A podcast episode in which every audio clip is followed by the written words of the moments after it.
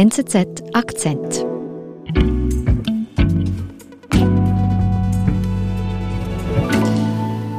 Ich darf Michael Schilliger bei uns begrüßen. Hallo Michael. Hallo Narina. Michael, du hast dich an einen Ort gewagt, wo man wirklich nicht hin will, von dem wir aber alle jeden Tag hören. Eine Intensivstation, wo Covid-Patienten liegen. Warum hast du dich dahin gewagt? Was hat dich interessiert? Ja, ich hatte den Eindruck, dass wir eigentlich seit jetzt mehr als einem Jahr immer über diese Intensivbetten reden, über das, die Intensivstation. Aber was ein Intensivbett genau ist, das wissen, glaube ich, nach wie vor viele Leute nicht so wirklich. Und auch, was in der Intensivstation so genau passiert, weiß man gar nicht so wirklich. Und ich wollte einfach herausfinden, was das heißt. Weihnachten mit Corona. Schon zum zweiten Mal. Wir blicken heute dorthin, wo Hilfe und Beistand besonders wichtig sind. Auf der Intensivstation. In welchem Spital warst du denn? Also welche Intensivstation hast du da besucht? Ich bin ins Kantonsspital Winterthur gefahren. Mhm.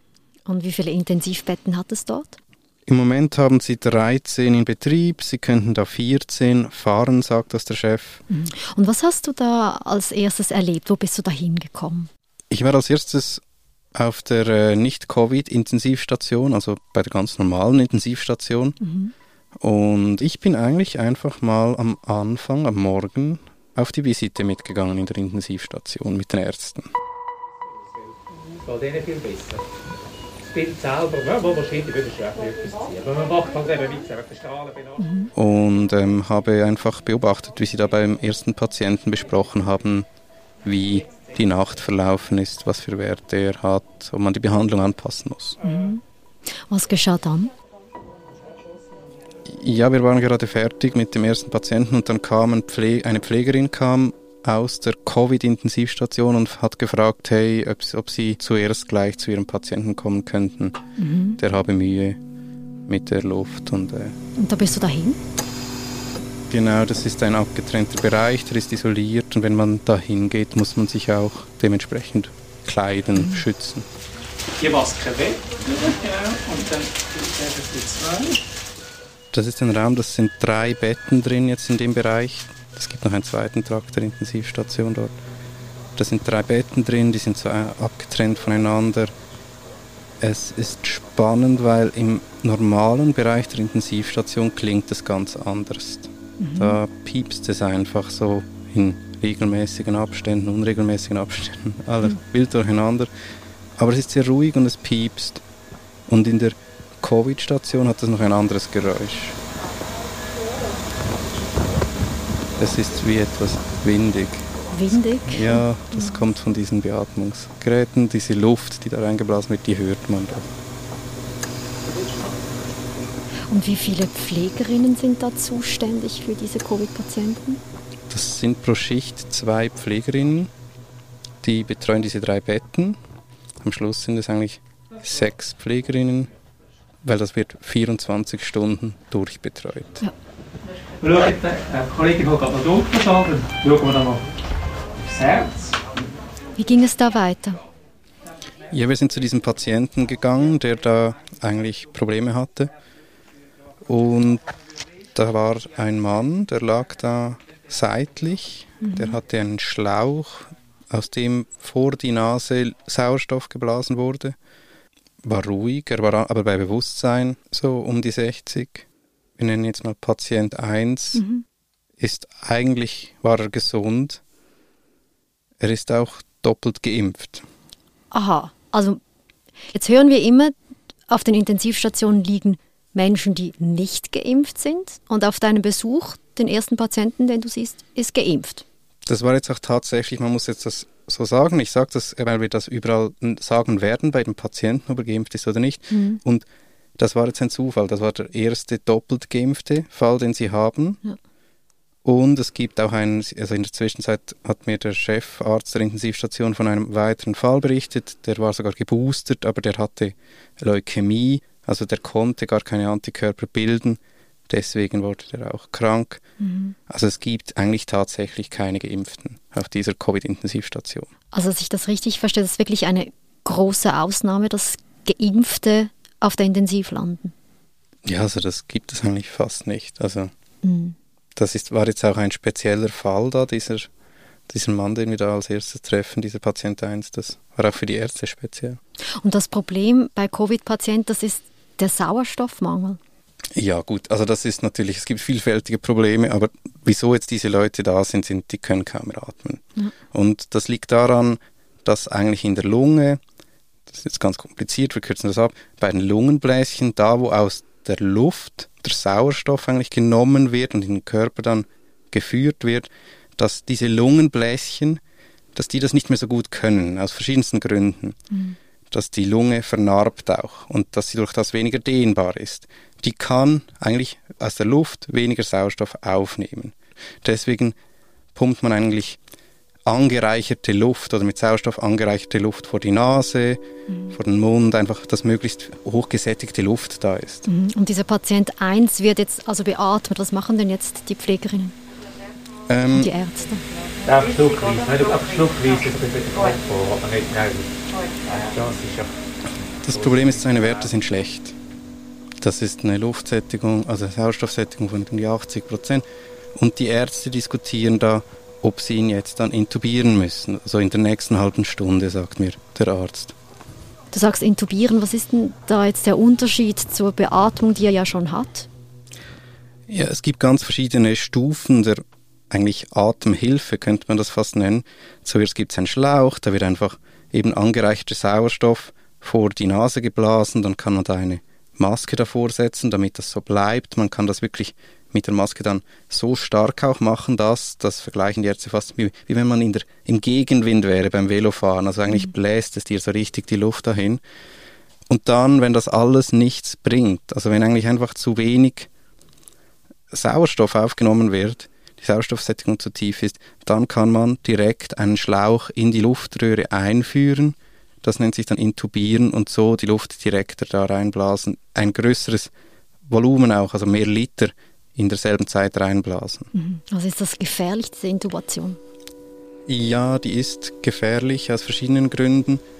Einerseits, wenn man so weit ist, ist die Lunge schon stärker geschädigt auch. Mhm, Dazu kommt eine künstliche Beatmung, schädigt die Lunge potenziell auch oder man bläst da Luft rein. Man, vor allem wenn man intubiert wird, wird eigentlich die Muskeln werden entspannt, also man atmet nicht mehr selber. Man mhm. bläst rein, die Luft geht wieder raus.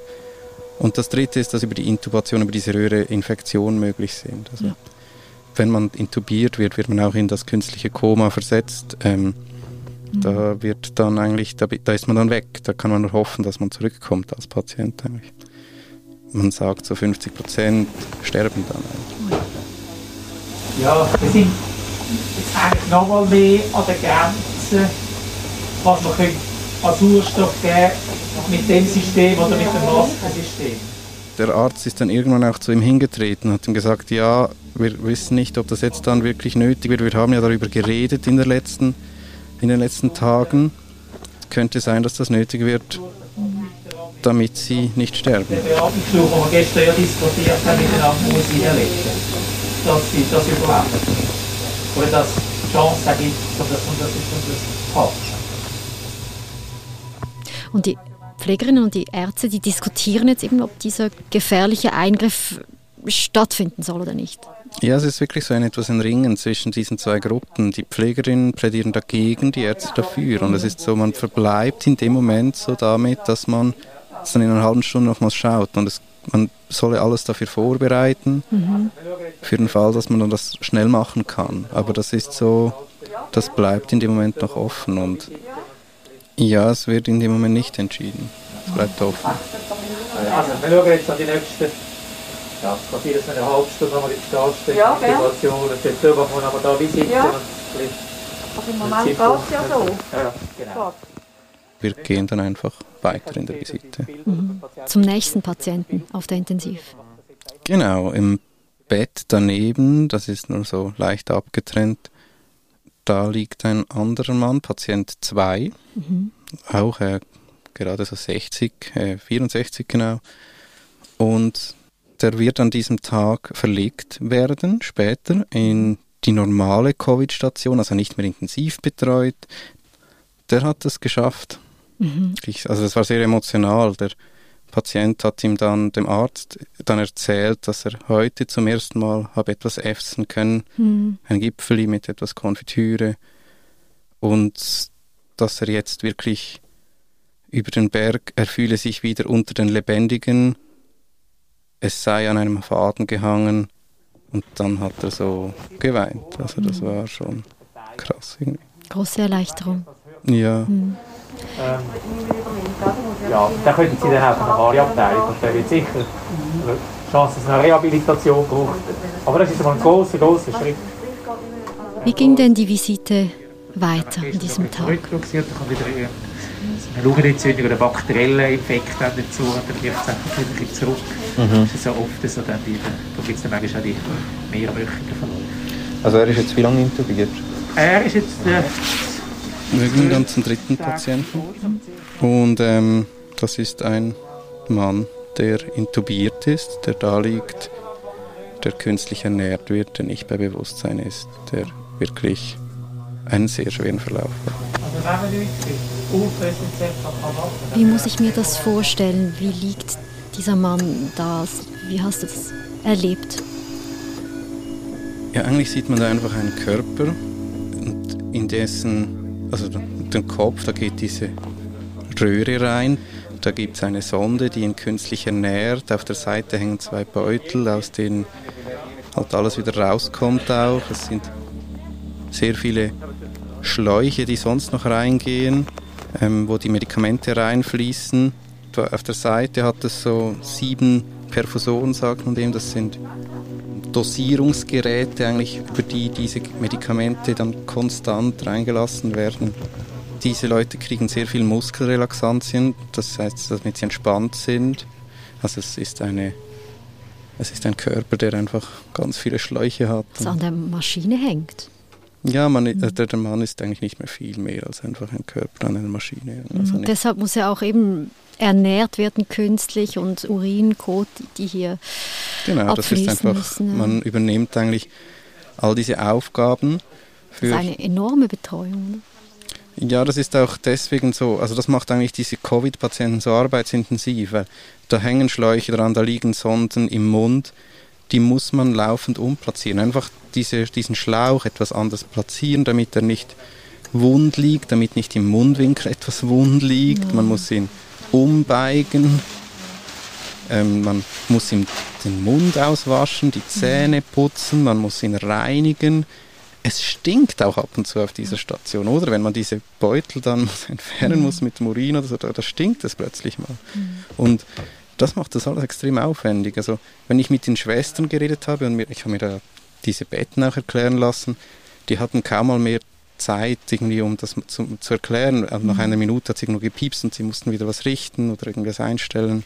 Also das, das macht diese Leute extrem ja, arbeitsintensiv. Oder auch, dass man, es gibt einen Physiotherapeuten, der dann kommt und mal die Hände etwas bewegt. Diese Leute verlieren 10 Kilo Muskelmasse oder mehr in der Zeit, die sie da liegen. Ja, Physio immer ja, außer bei so den Herzinfarktpatienten auf der IMC. Und was, glaube ich, wichtig ist zu wissen, sonst ist so ein Patient vielleicht dreieinhalb, vier Tage auf einer Intensivstation ein normaler. Mhm. Jetzt Covid-Patienten sind zwei Wochen da. Sie können aber auch, und das hat der Chef der Intensivstation gesagt, sechs Wochen da sein. Man darf mhm. sie nicht aufgeben. Die können sich dann auch noch erholen nach sechs Wochen. Man müsse wirklich viel Geduld haben. Das ist unglaublich. Mhm. Aber dieser Patient, sowohl auch Patient Nummer zwei, den wir vorhin gehört haben, die sind nicht geimpft. Nein, die sind nicht geimpft. Jetzt Patient 3 ist auch noch, war im Gesundheitsbereich tätig, der hatte das Gefühl, es sei nicht so, sei nicht so was Schlimmes, dieses Covid. Hm. ist wenn du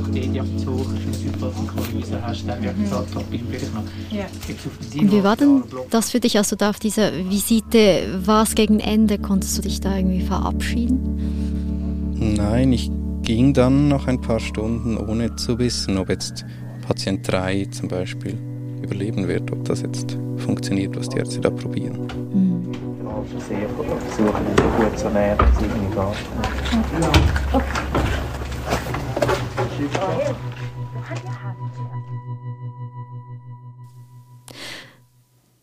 Dein Besuch auf dieser Intensivstation, der liegt jetzt einige Wochen hinter dir. Weißt du, wie es den Patienten heute geht? Ja, ich hatte mit den Ärzten nochmals Kontakt. Ein Patient 3, der auf der Kippe stand da mhm. und wirklich die schlimmste eigentlich Behandlung fast gekriegt hat, die man kriegen kann, der hat es dann doch geschafft. Ja, schön. Ja. Mhm. Also einer von zehn stirbt hm. Im Moment, jetzt in dieser Welle, sind die etwas besser als schon in, als in anderen Wellen zuvor. Aber das kann trotzdem auch sehr schwanken. Also es kann in einer Woche könnten drei sterben, in dann vielleicht drei Wochen keiner. Also das ist sehr unterschiedlich. Hm. Und wie ging es Patient Nummer eins? Wir erinnern uns, der Mann, der geimpft war. Die Ärztepflegerinnen haben diskutiert, soll man ihn intubieren, ja oder nein? Wie geht es diesem Herrn? der kam tatsächlich um die Intubation dann doch herum, obwohl die Ärzte da lange dachten, das müsse man machen, mhm. kam er darum herum, hat das geschafft. Ähm, also der Geimpfte hat sie, der ist jetzt, sage ich mal, nicht in die schlimmstmögliche Situation gelangt. Mhm. Jetzt hast du bei deinem Besuch auf der Intensivstation ja nicht nur erlebt, wie es diesen drei Covid-Patienten geht, sondern auch erlebt, wie die Arbeit für die Pflegerinnen, für die Ärzte aussieht. Wie geht es dem Personal? Die sind schon einfach müde. Also das sind, man ist halt erschöpft. Das, sind, das ist eine anstrengende Arbeit. Man hat keine Pause. Man arbeitet permanent und es ist natürlich auch irgendwie eine, ja, das ist eine intensive Arbeit mhm. im Moment. Die sind wirklich sehr erschöpft. Psychisch und körperlich dann auch. Beides, ja. Mhm. Jetzt all diese Corona-Maßnahmen, die uns ja in unserer Freiheit einschränken, haben wir, weil wir verhindern wollen, dass die Spitäler überlastet sind. Jetzt hören wir auf der einen Seite, die Spitäler sind bereits am Anschlag, auf der anderen Seite steht die Forderung im Raum, auszubauen, mehr Intensivbetten. Was ist deine Einschätzung, Michael, nach deinem Besuch? Ist das möglich, auszubauen? ich habe darüber mit verschiedenen Leuten geredet und natürlich kann man mit der Anzahl Leute, die man hat, ja einfach mehr Betten betreuen. Das ist aber einfach die Betreuungsqualität schlechter. Das muss man wissen. Mhm. Also auf die Schnelle wird man nicht mehr Betreuer finden, Pflegerinnen finden. Im Moment ist der Arbeitsmarkt ausgetrocknet für Hilfspersonal. Mhm. Absolut leer. Also man kann mehr Betten machen, aber das heißt schlechtere Betreuung und höhere Belastung nochmals für diese Leute, die eh schon dort arbeiten. Wenn man dann jetzt, jetzt betreuen eben zwei Pflegerinnen sind für diese drei Betten da während einer Schicht. Man kann natürlich sagen, die müssen dann fünf Betten betreuen. Mhm. Aber dann liegt halt vielleicht mal jemand wund. Also das kann passieren, hat einen Infekt, er wird vielleicht überleben, aber also die Qualität ist deutlich schlechter und vielleicht stirbt halt auch mal jemand etwas früher, als es nötig wäre. Mhm. Ich glaube, man redet jetzt immer über diese Intensivbetten und will mehr davon in der Hoffnung oder irgendwie im Glauben, dass das dann einen rettet. Oder dass man da, wenn man dann in einem Intensivbett landet, falls es dann so weit kommen sollte, dass dann das schon die Lösung sein wird. Mhm. Und das ist nicht der Fall. Wenn man da landet, ist das schon ziemlich schlimm. Mhm. Und es ist ja auch nicht so, dass man dann das Virus rausoperieren könnte dort. Es gibt im Moment ein paar Medikamente, die man ausprobiert, aber das, es gibt im Moment kein Mittel dagegen. Man macht da einfach das, was man machen kann, damit der Körper so lange weiterläuft, bis das Immunsystem diesen Virus besiegt hat. Aber das muss der Körper selber machen. Und man hofft, dass in der Zeit die Lunge nicht so sehr geschädigt wird und dass man dann, wenn man das überstanden hat, zurückkommt und dass die Lunge dann sich erholt. Und das ist alles nicht sicher. Und ich glaube, das ist das, was mir geblieben ist. Das, irgendwie, das ist ein Ort, wo man nicht landen will, weil man da einfach nur mehr ein Körper ist, der irgendwie so lange am Leben gehalten wird, bis, bis das Virus vielleicht besiegt worden ist. Danke, Michael, dass du auch für uns diesen Besuch gewagt hast, damit wir hier ein bisschen besser verstehen können, was an diesem Ort geschieht. Gerne. Das war unser Akzent. Produzenten sind Marlene Oehler, Sebastian Pannholzer und Benedikt Hofer. Ich bin Nadine Landert. Bis bald.